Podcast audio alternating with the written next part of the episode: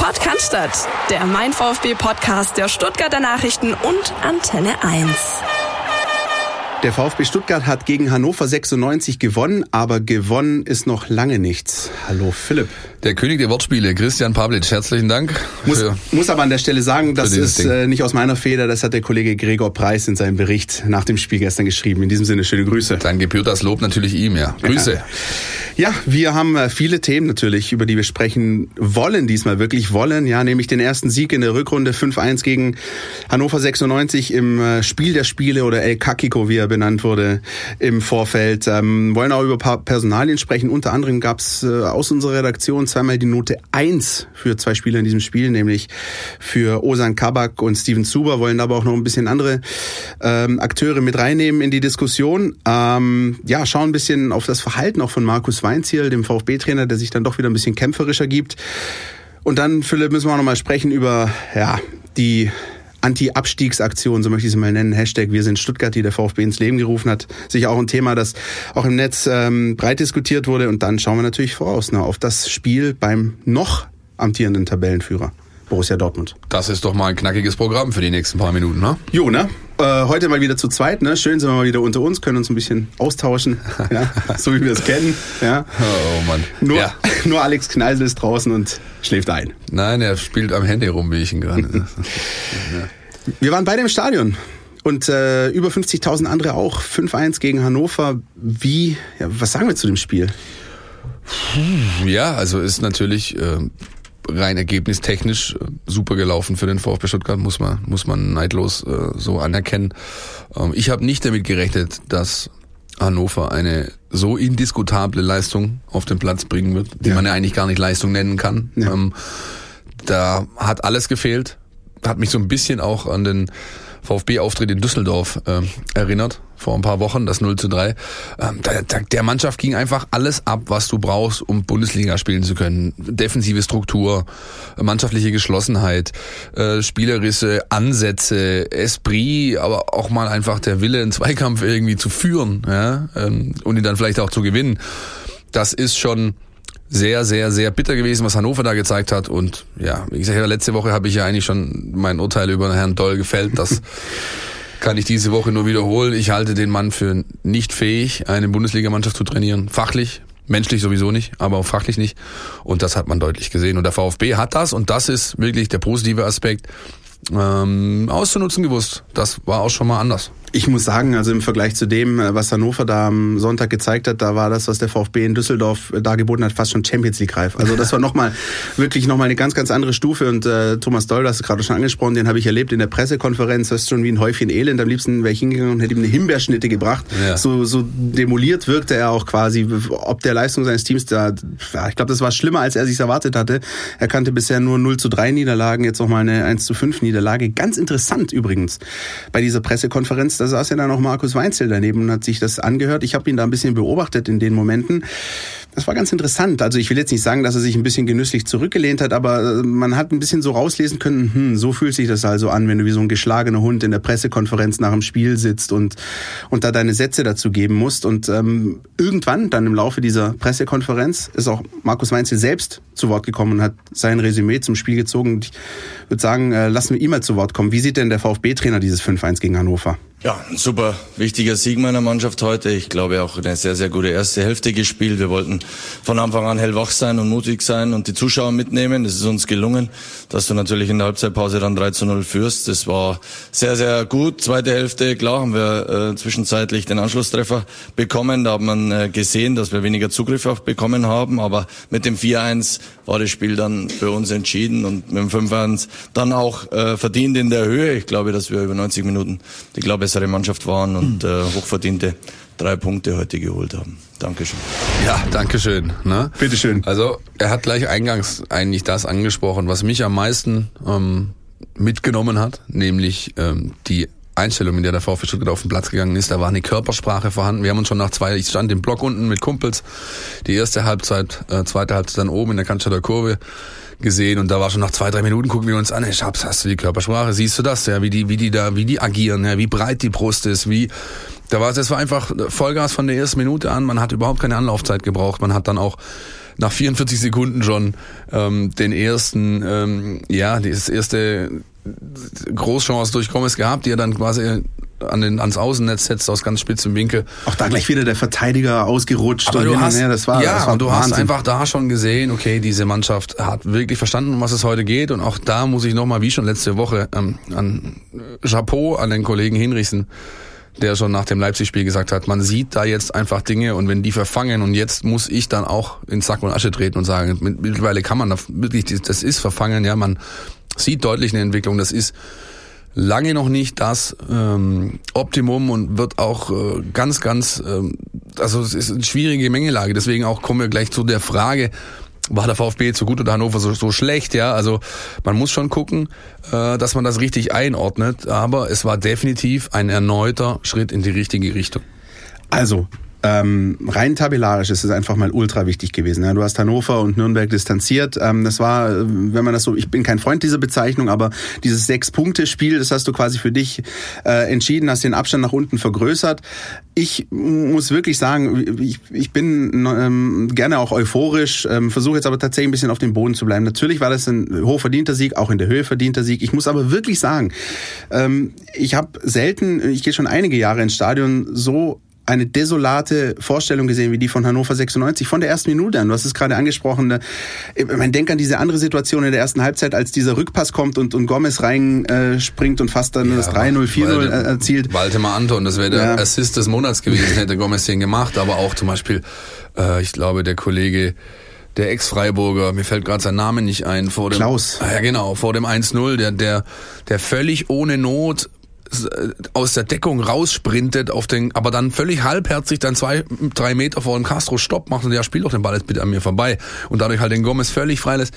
Also das ist indiskutabel. Ich, da, da kannst du ganz ehrlich in, in, in der Bezirksliga Stuttgart findest du Mannschaften mit besserer Defensivstruktur als Hannover 96 an diesem Sonntagnachmittag und wie gesagt, das war schon sehr, sehr schlecht, aber es gehören halt auch immer zwei dazu. Genau. In dem Fall ähm, muss man schon sagen, dass der VfB Stuttgart es verstanden hat, auch durch sehr viel Eigenleistung, Mentalität, Körpersprache, Einsatz, ähm, dass das Mithelfen für den, für den anderen, ja, das sind zwar Basics, über die wir hier reden, aber die hat der VfB in dieser Saison eben schon oft vermissen lassen. Und jetzt waren sie eben da über fast die komplette Spielzeit und dann kommt halt so ein Ergebnis bei raus. Genau, und das ist die Kehrseite der Medaille. Also die Nichtleistung der einen Mannschaft, aber die muss dann natürlich die andere auch ausnutzen durch Einstellung, Mentalität, wie du es gerade gesagt hast. Ich meine, es gab auch schon äh, Spiele in der Geschichte des VfB, da waren ähnlich schlechte Gegner zu Gast, dann hat es am Ende vielleicht für 0-0 gereicht. In dem Fall hat Genau. der VfB das sofort erkannt. Und was ich ganz, ganz wichtig fand, äh, nach dem 1-0, 2-0, da saßen wir oben auf der, und da saß Kollege Hinrichsen auch, und der hatte ein bisschen Bedenken, sagt jetzt, aber lasst euch bloß jetzt nicht irgendwie, zieht euch nicht zurück und hört jetzt auf und fangt an zu verwalten, sondern was der VfB sehr richtig gemacht hat, ist, er hat den Finger weiter in die Wunde gelegt, weiter Gas gegeben und das bis zur Halbzeit. Und dass es dann wichtig war, 2-0, 3-0 zu führen, hat man dann gesehen, als kurzzeitig Hannover den Anschluss geschossen hat, weil da war es mal so zehn Minuten lang eher ein bisschen wackelig, was auch ganz normal ist bei einer Mannschaft, die nicht die Sicherheit hat. Aber einfach immer da gewesen zu sein, ja, bis auf diese kleine Phase, 10, 15 Minuten der zweiten Halbzeit, das hat mir sehr imponiert beim VfB. Ja, haben sie gut gemacht. In dem Fall muss man wirklich so sagen. Und ich glaube sogar, sie haben das Tor gebraucht. Ja. Ähm, denn es war schon ein bisschen sehr viel Beamtenfußball dann da in dieser in dieser Phase und durch das Tor hast du gemerkt, hoppla, das Spieler sind, die sind ja doch noch da, ja. Ähm, und dann wurde da eben nochmal eine Schippe draufgepackt und äh, zu Recht dann auch, ähm, wie gesagt, dieser vier Tore Unterschied rausgeschossen, der dann am Ende auf dem auf dem Papier stand. Fun Fact übrigens, das ist das erste Mal in dieser Saison, dass der VfB mehr als nur ein Tor in der ersten Halbzeit geschossen hat. Auch das spricht dafür, wie die Saison bisher gelaufen ist in den 23 Spielen davor. Aber eben jetzt auch tatsächlich dieser, dieser Aufbruch mal zu zeigen, es geht aufwärts, es tut sich was, ähm, Gegner hin oder her. Und einer, der mit maßgeblich dafür verantwortlich war, dass der VfB mehr als nur ein Tor geschossen hat in der ersten Halbzeit, war der Kollege Osan Kabak, der Neuzugang von Galatasaray Istanbul, der, ja, wie soll man es nennen, wirklich ein Wahnsinnsspiel gemacht hat. Also wie gesagt, von uns aus der Redaktion die Note 1 bekommen. Die Abstimmung äh, bei den Fans wird in eine ähnliche Richtung gehen. So viel können wir, glaube ich, schon mal verraten. Also Ja. unfassbar, ne? Der Bulle vom Bosporus, so habe ich ihn äh, heute äh, auch schon genannt hier redaktionsintern. Ja, das hat das ist natürlich gut. Ja, das ist. Man muss ja auch immer, man muss ja auch immer sehen äh, die Situation. Ja, der kommt hierher, fremdes Land, fremder Kulturkreis, in der Mannschaft, äh, in der es nicht läuft, in einem Verein, der mit dem Rücken zur Wand steht.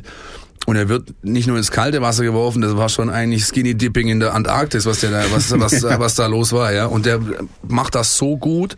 Das ist ja nicht das erste Spiel, ist, dass er gut spielt. Das ist halt das erste, wo er phänomenal spielt. Aber der hat die letzten Wochen schon immer wieder gezeigt, dass der mit Fug und Recht äh, diese 12 Millionen gekostet hat, die der VfB da äh, bezahlt hat. Und ich glaube, äh, der Kollege Reschke hat sich auf seiner Stuttjacht äh, gestern so ein bisschen gefreut, an einem Rhein runtergepingelt und gemeint, ach ja, guck mal an, das war dann vielleicht doch nicht so ganz so schlecht, was wir da äh, oder was ich da äh, realisiert habe an der Winterpause. Und ehrlich gesagt fehlen mir da so ein bisschen die Stimmen auch in den sozialen Netzwerken. Ne? Die waren immer sehr schnell da, wenn es darum ging, den Herrn Reschke an die Wand zu nageln. Aber wenn man jetzt sieht, welche Performance Kabak, Zuber und der für mich eigentlich am wertvollsten, ehrlich gesagt, äh, äh von den Winterneuzugängen, Alex Esswein, was die mhm. abliefern, da muss man dann schon sagen, das hat er einfach gut gemacht, das hat gepasst. Ja. Esswein, für den möchte ich echt eine Lanze brechen, der kommt mir viel zu schlecht weg, ja, der läuft unfassbar viel, der läuft richtig vor allem. Er initiiert das Pressing, er marschiert 90 Minuten was irgendwie möglich ist, ist unglaublich giftig, ist zäckig auf dem Platz, gibt auch mal einen Ellbogen und ist mal jemand, der mal eine kleine Rudelbildung auch der, und so, ne? Der den Gegner einfach unfassbar nervt, weil er immer da ist, weil er nie aufhört, weil die Intensität immer extrem hoch ist und ich glaube, der Gente hätte gestern bei dem 4-1 war es, glaube ich, auch, nee, das 5-1 war es, auch gut und gerne äh, dem Essi die Kugel hinspielen können, weil der lief auch sauber ein, der hätten genauso verwandelt wahrscheinlich und ich glaube, Esswein hat sich danach so ein bisschen, na Mensch, ja. Christian, den hättest du auch mir herspielen das, können. Das, das haben wir ne? wirklich angesehen, so ein bisschen, natürlich war die Freude da, okay, 5-1, aber dass die ein bisschen im, also man hat es von einer Kameraeinstellung gesehen, oh komm, den hätte ich auch kriegen können. Ja, ja Alex Esswein tatsächlich einer der, der unbesungenen äh, Helden dieses Spiels wird, gestern. Wird nie ein äh, äh, Topscorer werden, ja, das ist einfach nicht der Typ, aber er ist unfassbar wichtig für eine Mannschaft, vor allem für eine Mannschaft, die so ein Fußball spielt, wie der VfB ihn gerade spielt. Und deswegen hat auch Weinziel sich so vehement dafür eingesetzt in der Winterpause, diesen Mann zu bekommen, weil er genau weiß, dass Alex Esso ein, ein Soldat erster Güte ist, den er einfach braucht für seine Art und Weise, wie die Mannschaft Fußball spielen soll. Und das zahlt sich einfach mittlerweile aus. Das sieht man auf dem Platz. Lass uns mal ganz kurz zu ähm, Osan Kabak zurückgehen. Da hast du es nämlich angesprochen. Hier, wie sieht's denn aus im Netz? Ähm, sagt es denn da irgendjemand? Wir, wir schauen mal rein. Wir haben ein paar Twitter-Reaktionen gesammelt äh, zum Neuzugang im Winter. Und ähm, unser Außennetz dreht sich in dieser Woche um Osan Kabak. Außennetz. Alles, was euch im Netz beschäftigt. Ja, also ähm, die Steilvorlage, Philipp, kam ja von dir. Wie ist es denn so mit äh, Michael Reschke? Erkennt das überhaupt noch jemand? Erinnert sich jemand möglicherweise noch daran? Tatsächlich, ich habe äh, einen Tweet, aber viele waren es nicht. Ich habe eingefunden. King Poet sagt, Osan Kabak ist ziemlich sicher Reschkes bester Einkauf. Punkt. Das ist die Aussage, die steht. Ähm, aber ansonsten haben sich dann viele dann doch eher auf das sportliche Geschehen beschränkt gegen Hannover 96. Fritz 1893 sagt ähm, nochmal mit Blick auf dieses äh, Hannover-Spiel mit Abstand die beste erste Halbzeit der Saison. Hinten super souverän, Mittelfeld sehr ballsicher, vorne klappt's wieder und Osan Kabak einfach überragend. Und äh, so ein bisschen noch ähm, einen Blick in die Zukunft oder in die Glaskugel wirft äh, Tobinho 1893. Ähm, der sagt nämlich, die bittere Pille nach dem Hannover-Spiel ist, Kabak hat wahrscheinlich noch in der Halbzeitpause einen Anruf von Uli Hoeneß bekommen. Ja. Also eher so der andere Sportdirektor, der da so ein bisschen so. genannt wird. Aber es ist wirklich, also ich finde es interessant, ja. Ähm, deswegen finde ich es wichtig, dass wir das nochmal ansprechen. Nicht nur Osan Kabak, sondern auch Kollegen Zuber, Esswein, auch ein Gonzalo Castro, der äh, darf man auch nicht vergessen, ähm, die eine oder andere Ecke getreten hat äh, bei diesem Spiel. Ja. Auch einer der Spieler, der jetzt ganz, ganz viel Stabilität reinbringt äh, in diese Mannschaft. Ja, und auch völlig unerwartet und auch ein Reschke-Transfer. Genau. So ehrlich muss man sein. Nein, nochmal zu Kabak. Ich finde das phänomenal, wie der auftritt. Ähm, für mich die Szene, des Spiels bei ihm war die, äh, die, die er eigentlich verkackt hat, auf Deutsch gesagt. Da ist er so Lucio-esque durchs Mittelfeld ja. galoppiert, ja, läuft dann irgendwie äh, so halb äh, ambitioniert in drei Leute rein, verliert den Ball. Aber anstatt stehen zu bleiben, zu hadern oder ähm, was auch immer zu tun, macht er sich straight auf den Weg nach hinten und zwar im Vollgalopp, ja, und dann äh, läuft er den Ball auf, ich weiß gar nicht mehr, wer da angespielt werden soll, läuft er sauber ab ist dann unter Druck, wackelt noch einen aus, guckt ihn an, sagt, wo soll ich ihn dir hinspielen und spielen dann sauber zum nächsten Mal weiter Ballbesitz Stuttgart und weiter geht's. Das war für mich die Szene des Spiels, wo du halt gesehen hast. Ich habe das gesehen, äh, gesagt damals, als wir drüber gesprochen haben, als er kam. Du nach seinem ersten Spiel, glaube ich, gegen Bayern, wo er sofort rein muss, du, du siehst, bei diesem Spieler, auch wenn er erst 18 Jahre alt ist, dass er schon große Spiele gespielt hat. Du siehst Champions League Erfahrung, du siehst, dass er in den äh, Istanbuler Stadtderbys schon das ein oder andere Mal auf dem Platz war. Den scheint einfach nichts zu zu ähm, umzuhauen, ja, ja. Oder, oder zu beeindrucken. Und das ist halt dann äh, gepaart mit der spielerischen Klasse, mit der körperlichen Wucht, mit seiner Zweikampfstärke ist das eine rundum gelungene Sache. Also genau in dieser Situation, die du gerade angesprochen hast, so eine Minute später kriege ich eine WhatsApp von meinem Bruder, wo dann einfach nur drin stand, genau das, genau das, mit ein paar Ausrufezeichen, sowas habe ich schon lange nicht mehr beim VfB gesehen. Und ich glaube, genau das ist dieser Spirit. Du, vorne reinzugehen, so wie du gesagt hast, Lucio-esque, das ist teilweise Wahnsinn, da lässt er die, die Spieler wie Slalomstangen aussehen, geht nach vorne, ist aber dann sofort fünf Sekunden später wieder hinten und schnappt sich den Ball. Lobgesänge auf Osan Kabak haben nicht nur Philipp Meisel, Christian Pavlic und einige im Netz, sondern einen kleinen Lobgesang auf ihn hat auch Markus Weinzel in der Pressekonferenz gebracht. Auf Nachfrage unseres geschätzten Kollegen Heiko Hinrichsen. Ja, Herr Weinzel, ein Wort äh, zu Osan Kabak. Zwei Tore gemacht, zwei wichtige Tore gemacht. Können Sie ein bisschen was über ihn sagen? Der hat ja doch einen guten Eindruck hinterlassen heute. Absolut, ja. Äh, defensiv sehr stabil, sehr zweikampfstark. Für seine 18 Jahre sehr abgebrüht und offensiv torgefährlich. Zwei gemacht, eins vorbereitet. Note eins. Note eins. Dazu gibt's nicht mehr allzu viel zu sagen. Ich möchte nur vielleicht noch anführen, ja, man ist natürlich äh, klar, der Junge hat eine außergewöhnliche Qualität und ähm, aber man muss eben auch sagen, das sind eigentlich Transfers, die der VfB nicht brauchen sollte, weil er solche Leute selber ausbilden mhm. müsste, ja. Und ich wage zu behaupten, dass der Kollege Aidonis äh, beispielsweise sehr genau hinschaut, äh, was da passiert und ähm, auch wenn du dann im Sommer vielleicht Veränderungen hast durch Pavard-Weggang, aber vielleicht auch der Bartstuber, der sich dann doch nochmal eine andere äh, Mannschaft sucht für seine letzten ein, zwei Jahre, ähm, hast natürlich da wieder eine Position äh, frei irgendwie und so. Aber trotzdem, das hat schon irgendwie Signalwirkung. Ja, da wird man in der Jugendabteilung sicherlich nicht begeistert gewesen sein, wenn man sagt, guck mal, das sind doch einfach da haben wir Kandidaten für exakt diese Position und sie geben 12 Millionen Euro aus für diesen Kerl. Aber bisher zeigt er einfach in jedem Spiel, dass er, die, dass er jeden Cent wert ist und Eben, ja. ähm, kann dann halt doch irgendwie Anspruch, also Ansporn sein für die Jungs aus, der, aus dem eigenen Nachwuchs sagen, hey, da möchte ich auch hinkommen. Und ich war am Samstag vor dem Spiel äh, Stuttgart gegen Hannover bei dem Spiel VfB U19 gegen Mainz U19. Das ist das Spitzenspiel der U19 Bundesliga gewesen. Da ging es darum, kann der VfB seinen ersten Verfolger auf Platz zwei distanzieren oder kommt Mainz ran? Und Mainz hat sehr gut gespielt, hat den VfB 3 zu 1 im Schliens geschlagen, im Schliensstadion in Stuttgart.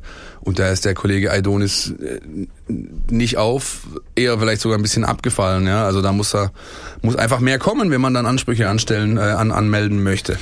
Ich meine, wenn du in einer äh, Profimannschaft Erfolg haben willst, dann brauchst du auch sowas wie, wie gesunden Konkurrenzkampf. Natürlich. Und das natürlich, brauchst du einfach. Natürlich. Da kann nicht jemand irgendwie einfach seinen, seinen Stammplatz sicher haben, ähm, sondern gerade, gerade das macht ja aus, dass du mindestens eine per, äh, Person noch hast, die da als Backup ähm, mit den Hufen schart und darauf wartet, dass, dass da jemand nachrückt. Und, und genau diese Drucksituation brauchst. Und ich sehe es eigentlich eher positiv wie du. Also das muss äh, jemand wie Aidonis einfach als Ansporn sehen, nicht sich davon runterziehen lassen ähm, und dann, dann versuchen eben einfach alles zu geben und den Sprung zu schaffen, wenn er gut genug ist. Das ist genau die Mentalität, die du brauchst, um dann Profisportler zu werden. Ja. ja. Weil das Talent haben viele, das hat auch Aidonis unbestritten. Ja, sonst hätte er nicht umsonst schon die 26, 30 Minuten Bundesliga gespielt, die er gespielt hat. Aber die richtig Guten, die zeichnen sich eben dadurch aus, dass sie sich von solchen Situationen nicht aus der Bahn werfen lassen, einfach weitermachen und beharrlich an sich arbeiten, um dann die nächste Chance, wo sie denn kommt, zu nutzen. Ich möchte aber nochmal jetzt äh, Kabak hin, Kabak her, zu dem von dir schon angerissenen Gonzo Castro kommen. Ja.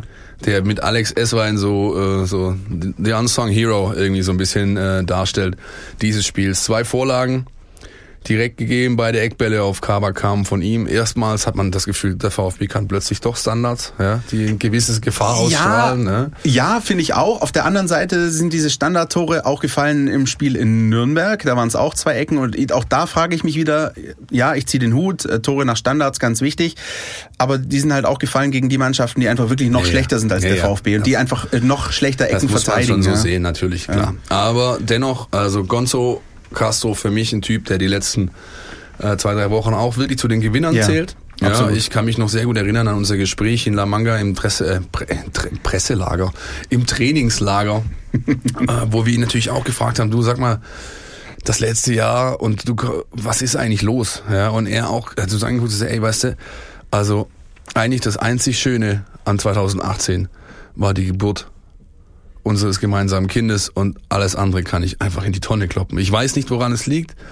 Ich weiß einfach nicht, welchen Hebel ich gerade noch in Bewegung setzen soll.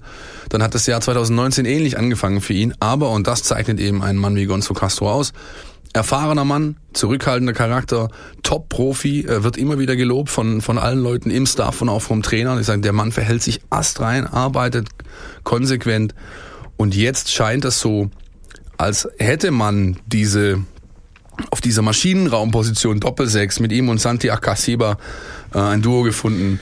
Wo wir so lange auch gegrübelt haben. Ja. Was ist die Lösung? Was, was kann man tun? Es scheint momentan wirklich äh, so auszusehen, als wäre das jetzt so ein Konstrukt. Bisschen eine Analogie sehe ich dazu im Zeitraum ziemlich genau vor einem Jahr. Da hat auch ungefähr um den Dreh Februar, März hat Taifun Korkut so seine Elf gefunden, die dann regelmäßig gespielt hat und mit der er dann angefangen hat, Punkte zu sammeln. Vollkommen richtig. Ich würde mich nicht wundern, wenn äh, Markus Weinzel das jetzt ähnlich hält, zumindest in den nächsten Spielen und so sagt, jetzt, ich habe jetzt meine Elf. Ich habe ja letzte Woche schon gesagt oder vorletzte, er hat seine seinen Kreis, seinen Inner Circle gefunden von diesen 13, 14, 15 Mann, ja. Und ähm, jetzt bin ich sehr gespannt. Jetzt kommt natürlich auch, gerade um nochmal die Doppelsechs irgendwie anzusprechen, es kommt mit Dortmund halt auch eine Vollgasmannschaft, die sehr viel über die Mitte raus entwickelt. Ja, und da kommt auf diese beiden noch, noch dazu Gonzos Rückkehr an alte Wirkungsstätte und so weiter, kommt einiges an Arbeit äh, auf die beiden dazu. Nicht nur auf die beiden, aber vor allem auf die beiden am kommenden Samstag im Westfalenstadion zu Dortmund. Da werden wir gleich auch noch drauf zu sprechen kommen Ja. auf dieses Spiel. Einen kleinen Ausflug müssen wir noch wagen zu dieser äh, Pressekonferenz nach dem Spiel gegen Hannover 96 ein letztes Mal. Ähm, ich habe mir die nochmal ausführlich angehört, ne, um zu gucken, na, habe ich da noch irgendwas, äh, was, was wir rausziehen können. Und als ich die schon wegklicken wollte, so die, die letzte Sekunde dieser Pressekonferenz, da sieht man einfach, wie, wie die beiden Trainer, Markus Weinziel, Thomas Doll, aufstehen, sich noch in den Arm nehmen und ich habe da sowas, sowas Rauschen gehört. Und dann habe ich unseren Producer Alex Nagel gebeten, "Ka- kannst du das mal irgendwo rausfiltern? Wie, was war das denn? Was hat denn Weinziel zu Doll gesagt? Wir hören mal rein. Kommt die Augsburger weg. So, Das war jetzt natürlich ein bisschen undeutlich. Kann ich das bitte nochmal hören? Ja. Kommt die Augsburger weg. Haut die Augsburger weg, sagt äh, Markus Weinziel zu Thomas Doll. Ich habe dann gleich mal den Spielplan gecheckt. Übernächster Spieltag ist das. Das glaube ich, das nach der, nach der Länderspielpause, wenn ich es richtig Genau, sehe. oder? spielt äh, Hannover 96 beim FC Augsburg im direkten Duell und das ähm, überrascht zum einen vielleicht, wenn man sich so überlegt, hm, Markus Weinziel, FC Augsburg, ist da nicht doch noch irgendeine Connection? Aber auf der anderen Seite, wenn er sich die Tabelle anschaut, ist es eigentlich genau die Botschaft, ähm, jetzt nach oben zu schauen und zu sagen, hey, Augsburg ist jetzt, äh, ist jetzt die Mannschaft, die es einzuholen gilt, wo man sich Schützenhilfe erwartet. Also ich glaube, das ist sowieso, ähm, sollte das die Marschrichtung eines jeden Trainers, einer jeden Mannschaft sein, die im Tabellenkeller steht, immer nach oben gucken, Ja. weil das nach Anspruch suggeriert. Wenn ich mach, wenn ich mir ständig nur nach hinten gucke und mir in die Hosen mach vor dem, was da noch, also das bringt doch nichts. Schönes Kraftwort umgangen noch übrigens. Ja, gerade noch die Klippe umschifft. Ja. Ähm, nein, also das, das, das, das ist für mich einfach Anspruchsdenken und das ist wichtig. Wir reden hier von Leistungssport und dann kann es doch nicht sein, dass ich sage, ich muss nur gucken, dass ich mich nach unten absichere und die irgendwie distanziere. Nein, ich will doch die packen, die da oben stehen. Und das sind halt nicht mehr allzu viele Punkte dahin. Und wenn man bedenkt, dass eben jetzt noch 30 zu vergeben sind, in dieser Richtig. Liga pro Mannschaft, dann kann ich doch nicht bei einem Abstand von 4, 2, 5, 6, selbst 8 Punkten, kann ich doch nicht sagen, jo, das ist doch mir wurscht, die holen wir nie mehr ein. Im Gegenteil. Ist denn, ähm, wenn wir mal ein bisschen versuchen, jetzt nochmal die Tabelle einzuordnen und dann zu schauen, wie ist denn die Motivation oder worauf kann der VfB da noch schielen, äh, können wir uns darauf einigen, dass äh, Hannover und Nürnberg abgeschlagen sind oder siehst du da eine Möglichkeit, dass die den VfB irgendwie noch einholen? Nein, würde ich genauso wenig. Also wenn Ja. ich wenn ich jetzt sage, der VfB muss nach oben gucken, dann gilt es natürlich auch für Ja. Nürnberg und für Hannover. Und der Abstieg ist äh, der Abst der Abstand ist noch nicht so groß ähm, äh, darunter, dass äh, oder beziehungsweise für aus Perspektive Hannover-Nürnberg jetzt, dass ich einfach die Flinte ins Korn werfen kann, sage, jo, dann gucke ich mir jetzt mal das Ibis-Budget in Aue an, wo ich dann nächstes Jahr irgendwie übernachten muss. Also das hat doch keinen Sinn. Sondern die, die, die sind natürlich immer noch ähm, ähm, ähm, in der Lage, das, das zuzuspielen, das zu, die, die entsprechenden Punkte zu holen. Aber die, die Rechnung ist natürlich ganz einfach. Es sind noch zehn Spiele. Äh, Augsburg hat weiterhin, weil sie ja auch gegen Borussia Dortmund gewonnen haben, zwei Punkte Vorsprung. Muss versuchen, irgendwie dran zu bleiben. Ich persönlich bin der Meinung, dass der FC Augsburg ziemlich solide spielt. Also ich bin immer noch der Meinung, die haben eigentlich viel zu wenig Punkte für das, was sie eigentlich können. Aber ähm, du musst wahrscheinlich, und das ist wahrscheinlich die Motivation auch von Markus Weinzel oder zumindest unsere, zu gucken, dass du in Schlagdistanz bleibst und du hast dann bald auch dieses direkte Duell. Du spielst ja noch in Augsburg. Ein ganz, ganz wichtiges äh, Spiel dann in. Ja, du spielst auch noch Schalke. Das, das auch noch, ja. Du spielst auch noch Schalke am letzten Spieltag, ja. Also das sind dann schon Spiele, auf die es ankommen könnte. Ähm, ich habe in all den Jahren, in denen ich jetzt diesen Job mache, eigentlich eins immer so, hat sich immer verfestigt. Schau dir die Tabellenkonstellation ab dem 30. Spieltag intensiv an. Dann lohnt so sich's, schaffe ich's nicht, aber dann ja. lohnt sich's, weil dann kannst du wirklich, dann dann dann dann sind einfach noch vier Spiele offen mit den Konstellationen, die jeder kennt, mit den mit den Paarungen, die klar sind, mit den Ausgangspositionen, die klar sind. Ich find's noch zu früh. Den Jetzt- Tabellenrechner Jetzt anzuschmeißen. den Tabellenrechner anzuschmeißen, sozusagen, ganz ehrlich, ja. Aber ähm, Fakt ist, und das hast du richtig erwähnt, der VfB muss dranbleiben da jetzt. Er darf sich darauf nicht zu viel einbilden, auf diesen, auf dieses 5 zu 1 gegen Hannover 96. Im Gegenteil, weiter auf dem Boden bleiben. Fand ich auch gut, wie die Spieler darauf reagiert haben in der Ja. Mixzone. Also alles, alles, was ich von euch so zugetragen bekommen habe, war es dann doch schon so, dass die genau wussten, wie man das einzuordnen hat, was da passiert ist. Das ist schon mal eine gute Voraussetzung. Und dann einfach versuchen jetzt in Dortmund zäckig zu sein. Zäckig auftreten mit Ellbogen draußen, mit breiter Brust. Einfach versuchen, denen so lange hart auf die Nerven zu gehen, bis sich vielleicht irgendwo ein kleines Türchen öffnet. Und dann ist vielleicht doch dort ein Punkt drin in Dortmund. Und, und das gute Zeichen, ich meine, wir haben wirklich schon Abgesänge noch und nöcher auf Markus Weinziel hier äh, vollzogen.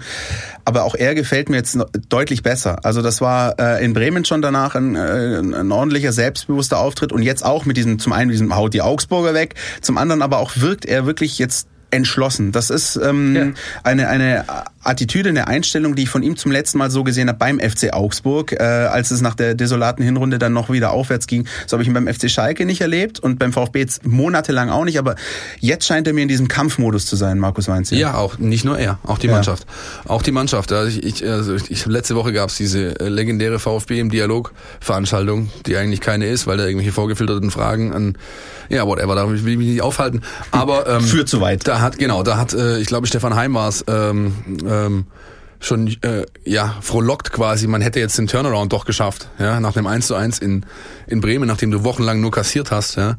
Ähm, das ist auch jetzt nicht der Fall nach diesem Sieg. Auch wenn du zwei Spiele mal, das ist auch das erste Mal, dass der VfB ungeschlagen ist über zwei Spiele, meine ich, in dieser Saison. Ich glaube, das war auch noch nie der Fall. Das ist gut möglich, ja. Ähm, anyway, ähm, es ist, es, ich, ich, man muss ihm dahingehend recht geben, dass du siehst, dass da dieser berühmte Klickmoment anscheinend da war. Ja, die Mannschaft präsentiert sich als eine, sie bringt die, die Basics, die Grundtugenden, die du brauchst fürs Spiel auf den Platz und sie hat den Trainer, der vorne weggeht und der eben auch nicht mehr so ständig hadert und guckt oder du erinnerst dich noch an seine Anfangszeit, wo er ständig äh, von die Mannschaft und, und ich gesprochen habe, wo halt das Wir gar nicht da war, wo man das Gefühl hatte, hat er überhaupt schon Zugang zu dem gefunden, was ihm hier bevorsteht. Richtig, ja. Und das ist jetzt alles weg. Da ist eine einfach, das ist eine Unit, die ähm, ja nicht zaubert, kann sie auch gar nicht, aber sie halt einfach das auf den Platz bringt, was nötig ist, um professionell Bundesliga zu spielen. Und dann schauen wir doch mal, was da die nächsten Wochen bei rauskommt.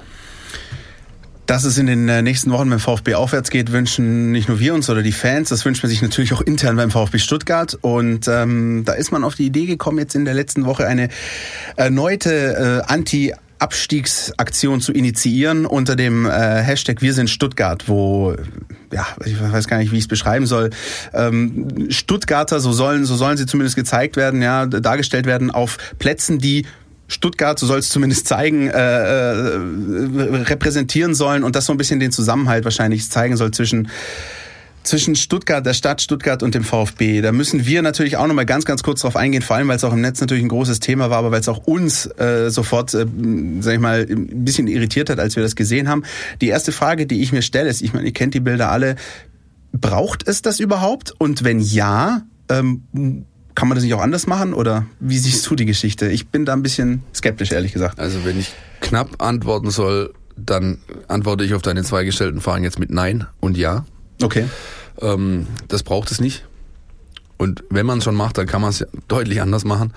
Ähm, ich bin gespannt, ob Caro und Stefan am Hackischen Markt jetzt gerade sitzen beim Espresso äh, und ähm, ja sich darüber unterhalten, wie der VfB gestern gespielt hat. Ich wage zu behaupten, dass es ihnen am allerwertesten vorbeigeht, weil sie mit dem VfB ungefähr so viel zu tun haben, wie wir beide hier mit ordentlichem Tango-Tanzen in Buenos Aires oder sonst was. Ja, also das ist einfach nichts. Das Netter ist, Vergleich. Das ist, ähm, das ist ich weiß gar nicht, wo ich anfangen soll. Ich hatte am du Freitag stellst dir die Frage, warum? Ich, ja, ich hatte am Freitag, als das, als diese Bilder im Netz auftauchten und diese Kampagne whatsoever gestartet wurde, hatte ich, ich hatte eine dermaßen Krawatte. Dass, wie kann man das sowas machen? Also du hast doch, wenn man so eine Kampagne macht oder das sie machen möchte, dann nimmt man doch das in den Fokus, was am, am wertvollsten ist in so einer Situation, nämlich der Rückhalt der Stadt und der Rückhalt der Fans. Es hätte gereicht, ein, ein Bild random aus der Kurve, wie Leute, die mit Schals wedeln. Oder ein Papa, der mit seinem kleinen Sohn äh, zum steht Stadion und der hat wackelt. ein Trikot und weht ein Fähnchen vom Richtig, VfB genau. so. Aber doch nicht so eine 0815 aller Weltsnummer, wo ein Berliner Werber mit seiner äh, Vielleicht ist es die Freundin, vielleicht ist es aber auch nur ein Model, das gerade Zeit hatte in der Castingagentur, da steht vor einem äh, Hintergrund, der offensichtlich nicht Stuttgart darstellt und dann musst du, also ich bitte dich. Photoshop Level 9000. Ich habe dafür für diese ganze Geschichte übrigens so einen äh, kleinen Fachterminus für mich selbst entwickelt. Ich nenne das die Jungformatisierung des Sports. Also man sieht das ja äh, nicht nur jetzt beim VfB, das gab es in den letzten Jahren. Juventus äh, ändert sein Wappen mit irgendwelchen Hieroglyphen. Bei der Hertha ist das ganz groß, dass, äh, dass diese Agenturen ähm, irgendwelche Claims produzieren und dann versuchen sehr, sehr hip rüberzukommen.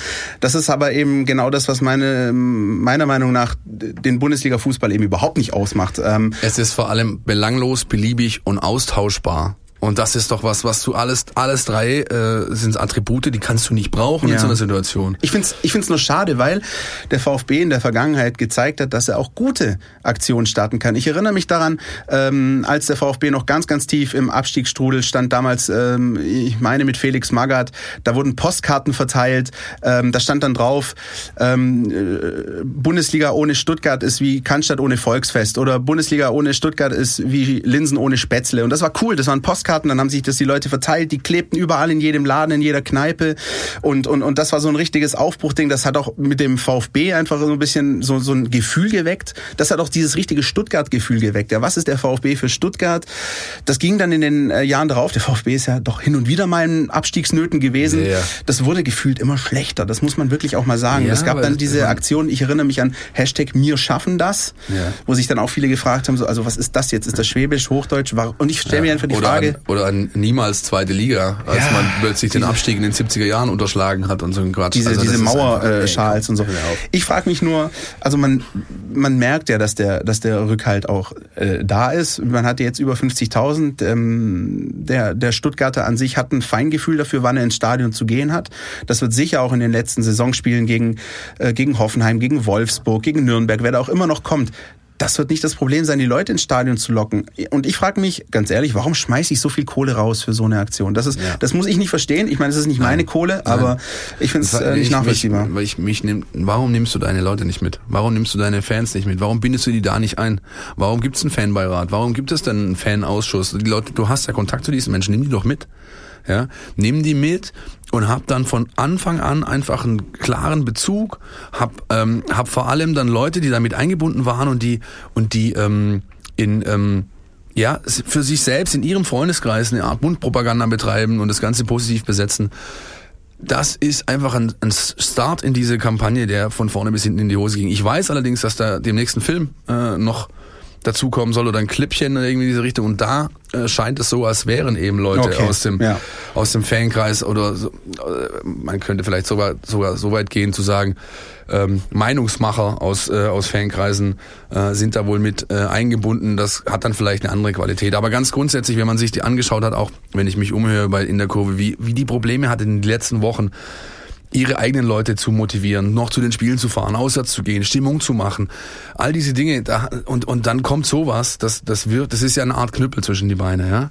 Und umso wertvoller in diesem Kontext auch nochmal zum Beispiel diese Aktion mit dem Einsingen äh, am am äh, Sonntagmittag. Also ich war da, ich war noch im Stadion außerhalb, ja, habe das beim Anstehen quasi mitbekommen, aber das war, da kam schon richtig Druck von diese, von diesem ähm, Event, den da die die die äh, organisierten Fans gemacht haben, bevor sie in die Blöcke rein sind. Und das ist doch, das ist mehr wert als äh, Caro und Stefan ich aus sag dir, Berlin Mitte. Keine Werbeagentur der Welt kann einen äh, Spalier organisieren, der bei der Busankunft der Mannschaft äh, stattfindet, eine halbe Stunde vorm Spiel. Das kann keine Werbeagentur Nein. der Welt.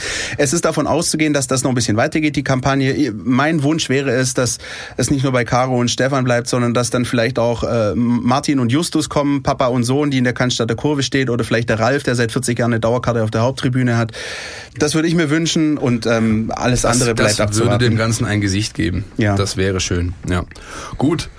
Caro und Stefan und ihr Espresso am äh, Montagmorgen in Berlin Mitte hin und her. Lass uns mal noch zu dem Spiel am Samstag Ja, kommen. Ne? auf jeden Fall. Ähm, wieder die Diskussion. Ne? Diesmal waren es nicht wir, sondern Thomas Berthold, der dieses Wort Bonusspiel äh, ins Spiel gebracht hat, obwohl er selbst ja, glaube ich, vor einigen Wochen nochmal gesagt hat, in so einer Situation gibt's keine Bonusspiele. Ich glaube, er war der Erste, der aufgeschrien hat, als Timo Baumgartel das rausgerutscht ist, in dem Kontext, den er später klargestellt hat. Ähm, ich weiß es nicht mehr genau, kann auch jemand anders von diesen sogenannten äh, Pandits, von diesen TV-Experten gewesen sein. Anyway, der VfB Stuttgart muss, darf, kann zu Borussia Dortmund am Samstagnachmittag. Auch mal wieder schön übrigens am Samstagnachmittag zu spielen. Ähm, Borussia Dortmund, äh, noch Tabellenführer, eine Mannschaft, die aber gerade auch so ein bisschen in der Krise steckt. Und gerade dieses Spiel in Augsburg hat gezeigt, da ist doch was drin. Und das hat auch Christian Gentner gestern nach dem Spiel auch noch gesagt. Da ist was drin, wenn wir so auftreten wie gegen Hannover. Jetzt ist Dortmund äh, nicht Hannover, aber warum soll der VfB nicht auch in Dortmund was holen, Philipp? Ja, ich tue mich noch ein bisschen schwer mit der äh, mit der Bewertung. Ihr müsst, wir nehmen jetzt schon ausnahmsweise mal am Montag auf und am Dienstagabend ist das Rückspiel in der Champions League gegen Tottenham Hotspur. Äh, da müssen sie 0-3 aufholen. Ich hätte mir leichter getan, das Ganze zu bewerten, wenn das Spiel schon gespielt wäre und die Eindrücke wären so frisch gewesen. Es ist natürlich schon krass, dass Borussia Dortmund gegen Fortuna Düsseldorf 0-0 spielt, gegen den ersten FC Nürnberg 0-0 spielt und gegen den äh, FC Augsburg mit 1-2 verliert und dann kommt äh, der VfB da jetzt vielleicht gerade recht und ist so eine Art äh, Opfer auf dem Weg zum Schafott. Ich wa wage es äh, nicht daran zu glauben, aber es liegt natürlich nahe. Ich finde, Dortmund steht jetzt vor so entscheidenden Wochen, ne? Oder oder vor vielleicht sogar vor der entscheidenden Woche. Ja, sie haben jetzt die Bayern wieder richtig am am Hinter, äh, Hinterteil dranhängen. Sie haben Das ist so äh, schön, wie du einfach diese ganzen Kraftausdrücke heute umgehst. Ich muss dir echt mal Lob aussprechen an der Stelle. Wirklich stark. Ja, es, ist, es kostet auch einiges an Aufwand. Ja, ich merk's. Ähm, manchmal, manchmal. mm, Ja, genau. Ähm, nein, dann, dann äh, klar. Also ich finde es gegen Tottenham könnte eine Mannschaft wie Dortmund eigentlich schon weiterkommen. Das ist natürlich ein riesen, äh, äh, ja, Bock, den sie umstoßen müssen mit diesem 0-3. Aber auch äh, der Abstand eben zu den Verfolgern in der Bundesliga-Tabelle, da geht's darum. Und ich glaube, Dortmund ist schon noch mental dazu in der Lage, jetzt zu wissen, okay, wir müssen jetzt einfach nochmal eine Schippe richtig drauflegen. Insofern, ja, ich hoffe, dass, äh, dass das nicht geschieht schon am nächsten Samstag gegen den VfB. Aber ich habe es ja vorher schon eingangs gesagt, der VfB ist meines Erachtens jetzt durchaus in der Lage, dort zumindest so eine Aufgabe der Borussia zu stellen, dass es nicht äh, ja ein ganz klarer Sieg für die Heimmannschaft dann Und, ist. und ein ganz wichtiger Punkt ist, den, wo ich auch ganz felsenfest davon überzeugt bin, dass Markus Weinziel den weiterleitet, ein Thomas Hitzelsberger vielleicht und die Mannschaft das selbst auch verinnerlicht. Borussia Dortmund ist keine gefestigte Mannschaft in diesem Moment. Das heißt, ich erinnere an dieses Spiel äh, gegen Hoffenheim, als sie eine Viertelstunde vor Schluss 3-0 geführt haben und dann noch 3-3 gespielt haben. Ich glaube, wie auch immer dieses Spiel ausgeht, ähm, tabellarisch ist nicht ganz viel auf dem Spiel. Deswegen ist dieser Sieg gegen Hannover so wichtig gewesen. Aber wie auch immer dieses Spiel ausgeht, der VfB sollte mit dem Bewusstsein nach Dortmund reisen, dass in jeder Minute was geht. Und vor allem nicht wie ein Kartenhäuschen auseinanderfällt, wenn es 2-0 fällt, sondern an sich glaubt. Und ich glaube, wenn die äh, Jungs über 90 Minuten zumindest dieses Engagement und diesen Willen und, und diesen Einsatz zeigen wie gegen Hannover, dann weiß ich nicht, ob es für einen Punkt reicht in Dortmund. Aber dann weiß ich, dass niemand auch nur irgendeinen Vorwurf machen wird an die Mannschaft. Ja, das ist, das ist ein, das ist ein guter Punkt, genau. Wenn, wenn eben die, die Basics stimmen, dann ist dir keiner sauer, wenn du dort verlierst, das kannst du nämlich, das ist ja logisch. Ja. Äh, Die Frage, die sich für mich stellt, ist tatsächlich die, ist der VfB schon so weit, dass er eben so auftreten kann, um diese Dortmunder Schwankungen in irgendeiner Form auszunutzen? Ja, das, das ist, das ist das äh, eigentlich Spannende. Ähm, Allein diese 10, 15 Minuten gegen, gegen Hannover haben einfach gezeigt, das ist noch, das ist noch ein bisschen ein, ein Gebilde auf nicht dem allerfestesten Fundament. Aber hey, ähm, Ja, der aber da- Spielplan ist so wie er ist. Da hatten sie natürlich auch eine, eine Position äh, in dem Spiel, die wird gegen Dortmund so nicht wiederkommen. Nee, du, ich glaub- führst- du führst 3-0. das glaub ich auch nicht. Ja, kannst dann meinen, du kannst so ein bisschen den Beamtenfußball auspacken. Ja, Das wird ja nicht passieren. Also die werden in Dortmund, in Dortmund 90, 95 Minuten massiv unter Druck stehen, werden gefordert sein. Und das glaube ich, kann schon, ähm, kannst du ausschließen, dass der VfB da irgendwie meint, er könnte es locker, locker flockig angehen lassen. Und ja, glaub, das mit dem Auseinanderbrechen, was du angerissen hast, wird nicht mehr passieren. Glaube ich nicht, dass die Mannschaft, das hat man jetzt deutlich gesehen äh, in den letzten zwei, drei Spielen, ich glaube nicht, dass das nochmal passieren wird. Du wirst mit Sicherheit nochmal ein, zwei Spiele haben, wo du vielleicht nicht mehr, nicht ganz an das Level rankommst, was du jetzt anscheinend zu leisten imstande bist. Mhm. Aber dieses Auseinanderbrechen, diese, diese, diese, dieser Offenbarungseid, das wird nicht mehr passieren, das kann ich mir nicht vorstellen. Und dennoch kann es natürlich sein, dass eine Mannschaft wie Borussia Dortmund dich dann noch irgendwann mal zerpflückt, obwohl du eine gute Leistung bringst. Also ähm, sicher. Ich glaube, man darf es wirklich nicht unbedingt vom. Das ist ein Spiel, das man nicht vom Ergebnis abhängig machen muss. Ich, ich war mir ganz sicher, Hannover ist so ein Ding, da zählt das Ergebnis. Da hätte ich jetzt auch ein Dreckspiel genommen und einen 1-0-Sieg. Ja. Äh, in dem Fall ist es so, du hast jetzt diesen kleinen Puffer nach hinten.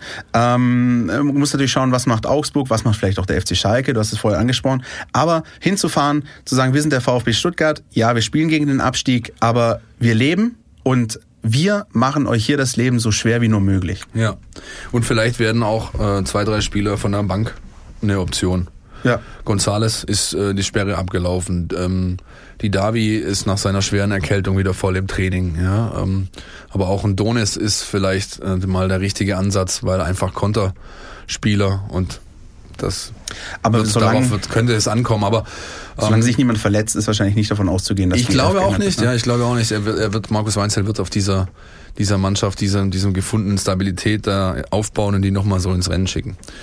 Ähm, dann wird man sehen, was diese Woche bringt. Wie gesagt, ich tue mir ein bisschen schwer mit der mit dem Vorausblicken, einfach weil Borussia dieses Spiel gegen die Spurs noch zu spielen hat. Und ja, dann wird sich zeigen, Ach Gott, was bei rumkommt. Mein Gott, das bisschen Champions League. Das bisschen Komm. Champions League. genau. So, was haben wir denn noch? Was haben wir denn noch? Es gibt noch was zu gewinnen. Die Mein VfB Fangfrage. Hier gibt's was zu gewinnen. Ja, denn äh, in Zusammenarbeit mit Krombacher, dem Exklusivpartner des VfB, gibt es wieder zwei VIP-Tickets für euch zu gewinnen für das Heimspiel des VfB Stuttgart gegen die TSG Hoffenheim. Ist das so, Philipp? Oder habe ich irgendwie im Gewinn diesmal irgendwie Nee, nee, nee, das ist, ist so. Das ist so, das kann man ruhig so festhalten. Eine Frage habe ich mir rausgesucht, äh, mit der ihr äh, mitmachen könnt. Ähm, diesmal sozusagen aus der Kategorie Balkan-Spezialitäten.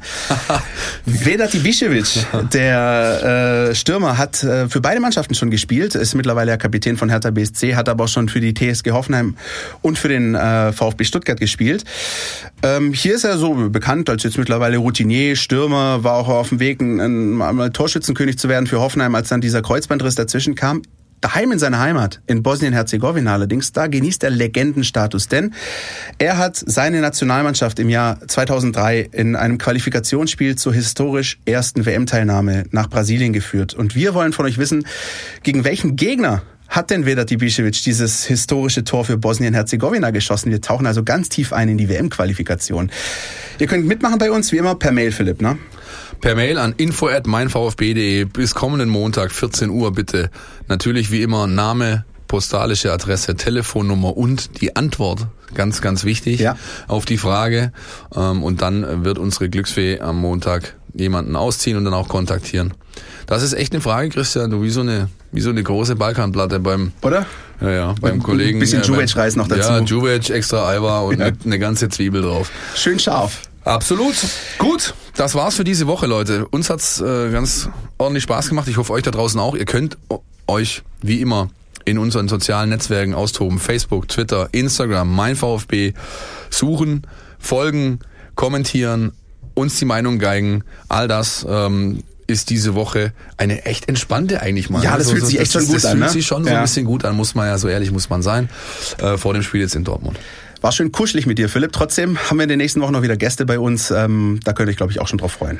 Da gibt's einiges zu erleben, das steht fest, ja. In diesem Sinne, genießt die Woche. Es gab drei Punkte für den VfB Stuttgart. Viel Spaß in Dortmund. Schöne Grüße. Grüße. Ciao. Podcast, der Mein VfB Podcast der Stuttgarter Nachrichten und Antenne 1.